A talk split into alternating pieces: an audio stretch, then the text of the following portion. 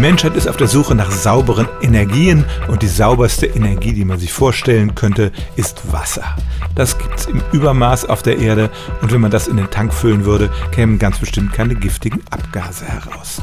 Das Problem ist, leider kann das nicht funktionieren, auch wenn immer wieder Erfinder auftreten, die angeblich einen wassergetriebenen Motor entdeckt haben.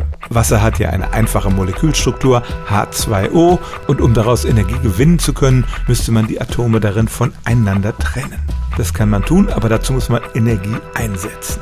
Dann hat man Wasserstoff und Sauerstoff, die können wieder zusammen reagieren und dabei wird Energie frei.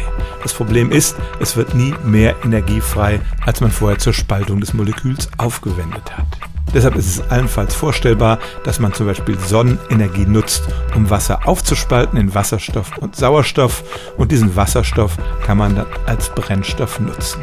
Das ist dann aber kein wassergetriebener Motor, sondern man hat nur die Sonnenenergie zwischengespeichert und nutzt Wasserstoff als Antriebsgas.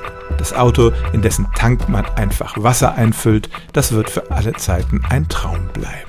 Stellen auch Sie Ihre alltäglichste Frage unter stimmtz.radio1.de.